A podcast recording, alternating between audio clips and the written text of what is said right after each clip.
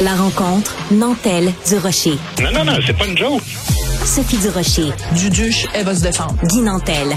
Ben, c'est exactement ça qu'il faut faire. Un duo déstabilisant qui confronte les idées. C'est à s'arracher les cheveux sur la tête. La rencontre Nantel du Rocher. Ça va être quelque chose.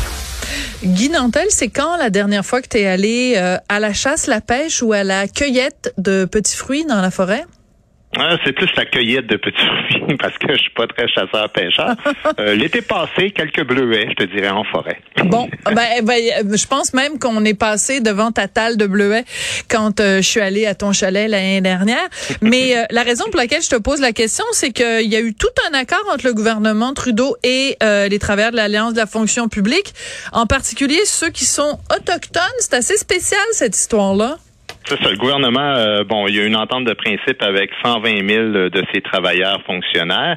Et puis, ben, parmi toutes les clauses, il y en a une qui est un peu étrange, ou en tout cas qui peut faire sourciller certaines personnes, c'est que on offre maintenant un congé payé pour euh, aux autochtones seulement pour pratiquer des activités de chasse, de pêche et de cueillette. Mais comme je le dis, c'est réservé strictement aux autochtones. Alors, ça a fait réagir euh, du monde sur les réseaux sociaux hier. Il y a Hélène Buzetti, la journaliste, qui en parlait. Mm-hmm. une chose qu'on sait moins, c'est que depuis 2019, il existait déjà un congé pour participer à ces mêmes pratiques-là pour les Autochtones, sauf que c'était cinq jours que tu pouvais prendre à tes frais. Et le changement, c'est donc aujourd'hui, l'Autochtone sera payé pour aller chasser, pêcher ou cueillir de l'ail des pois ou des bleuets comme moi, mais euh, que, évidemment, ben, le, le, fonctionnaire blanc, lui, devra faire ça à ses frais. Et tout ça me, et, me fait un peu euh, me rappeler de la fameuse saga des congés religieux euh, payés en supplément Oui. que certaines commissions scolaires accordaient il y a pas si longtemps en privilège à certaines euh, communautés qui, elles, voulaient se consacrer à, la, à, des journées de prière. Donc, elles avaient le même nombre de congés, plus une autre semaine euh, qu'elles pouvaient éparpiller dans l'année pour aller prier.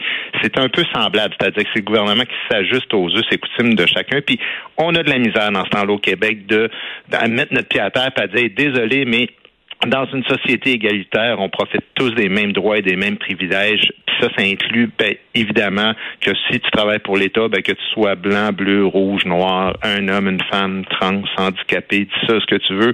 On a tous les mêmes droits, le même nombre de jours de congé, puis on fait ce qu'on veut avec notre temps de libre. Mais je pense pas malheureusement que c'est à l'État de s'ajuster aux prétendus us et coutumes individuels de chaque communauté. En même temps, j'imagine que l'argument qui est avancé, c'est de dire ben euh, on a euh, comme société commis des injustices envers les peuples autochtones. Donc, c'est une façon, on est, on a arraché les peuples autochtones à leur territoire de chasse, leur territoire euh, de pêche, sur lequel ils se trouvaient quand euh, les Blancs sont arrivés. Donc, c'est un moindre mal. Puis, qu'est-ce que ça nous enlève, nous, euh, une journée de congé payé par année, c'est pas grand-chose. Qu'est-ce que tu répondrais à cet argument-là? Ben d'abord, ça risque d'être plus qu'une journée. J'imagine que ça va ressembler plus à cinq jours. D'habitude, c'est, le genre de compromis qu'on fait dans ce genre de, de négociation, de convention collective. Euh, l'argument, l'argument se vaut, mais évidemment, c'est un argument de négociation. Sauf que, tu sais, hier, il y en a qui écrivaient ça sur les réseaux sociaux après tout ce qu'on leur a fait subir, mais c'est parce qu'en même temps, Premièrement, je pense qu'on répare pas une injustice par une autre injustice qui est nouvelle, à mon avis. Deuxièmement, euh, ben, écoute, s'il faut s'excuser, euh, moi je me demande aussi, il faudrait peut-être euh, déjà qu'on se dise pendant combien de temps il faudra s'excuser, puis pendant combien de façons il faudra trouver pour le faire, parce Mm. que le principe de réconciliation, je veux dire, à un moment donné, euh, il faudra bien qu'on trouve euh, un moment où on se dira, ok, mais à partir de maintenant, on vit dans une société. Il y a une date de euh, péremption. Ouais, c'est Et ça. enfin, je te dirais aussi par rapport à ça, euh, est-ce que les fonctionnaires francophones du Canada vont aussi pouvoir avoir une sorte de compensation? Par Ouais. rapport au régime fédéral qui, qui a fait subir euh, un mauvais sort à leurs ancêtres? Peut-être moins pire que les Autochtones, j'en conviens, sauf qu'à un moment donné, on peut pas nier qu'il y a eu des grandes injustices par rapport aux francophones. Fait qu'on négocie ça comment? Tu sais, euh, je veux dire, euh, trois jours de moins que les Autochtones, mais deux jours de plus que les fonctionnaires anglophones. Comprends-tu comment on Oui, oui, tout à fait.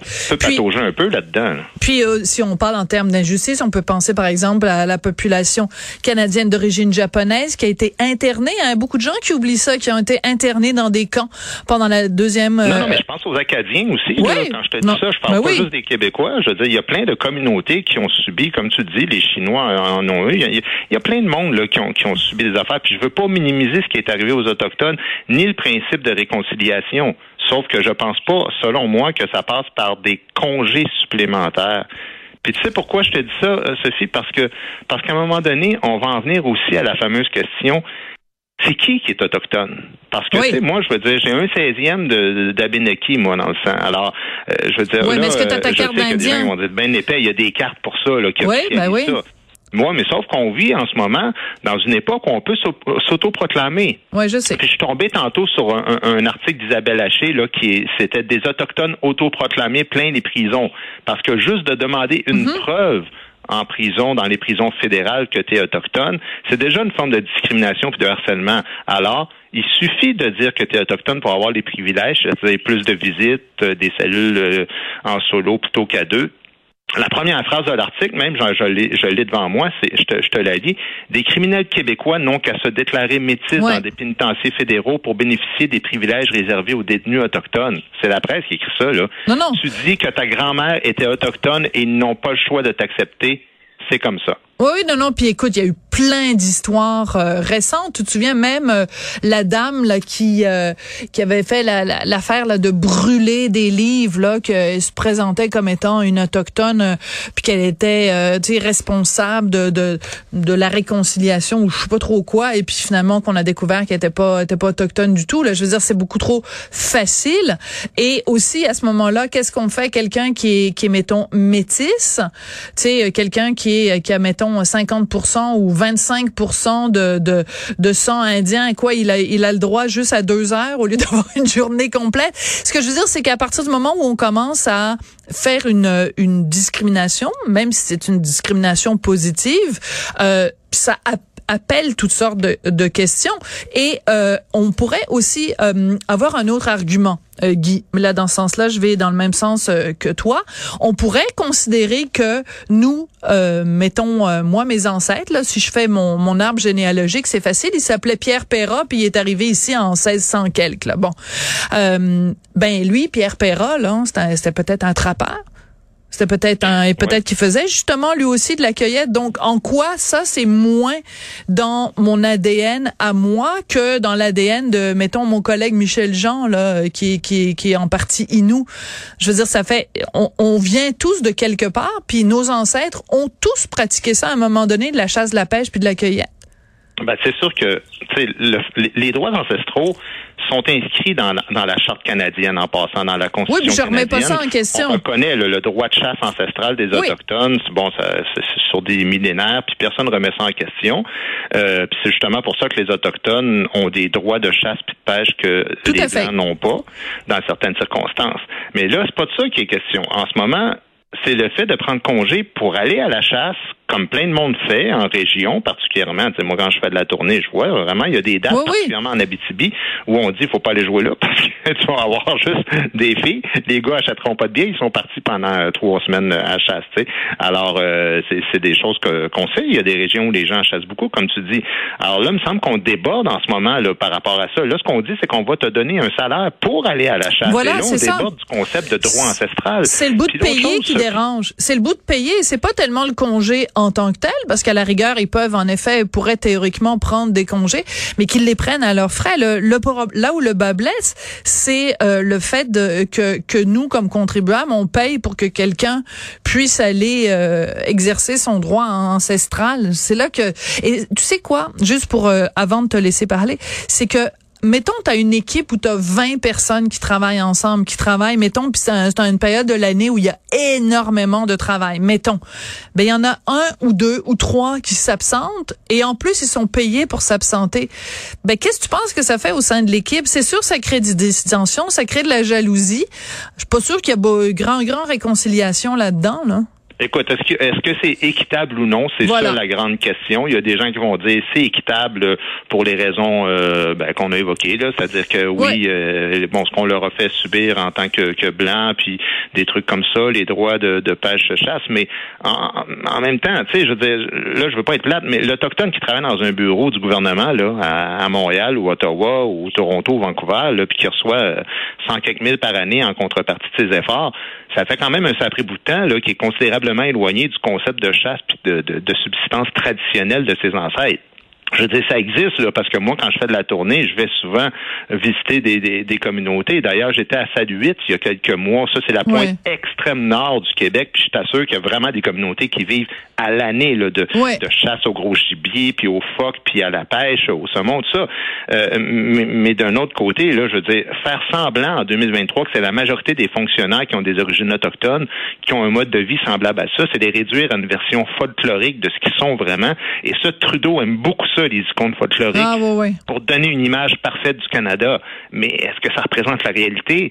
Pas sûr. Ouais, puis je vais revenir toujours avec mon argument quand je parle des causes autochtones, c'est il me semble que pour combattre les injustices qui touchent de plein fouet les communautés autochtones. Je pense qu'avoir un congé pour aller à la chasse, ça devrait être, c'est certainement pas en haut des priorités quand on pense qu'il y a certaines communautés autochtones, puis ça, on le répétera jamais assez, qui n'ont même pas l'eau potable. Exactement.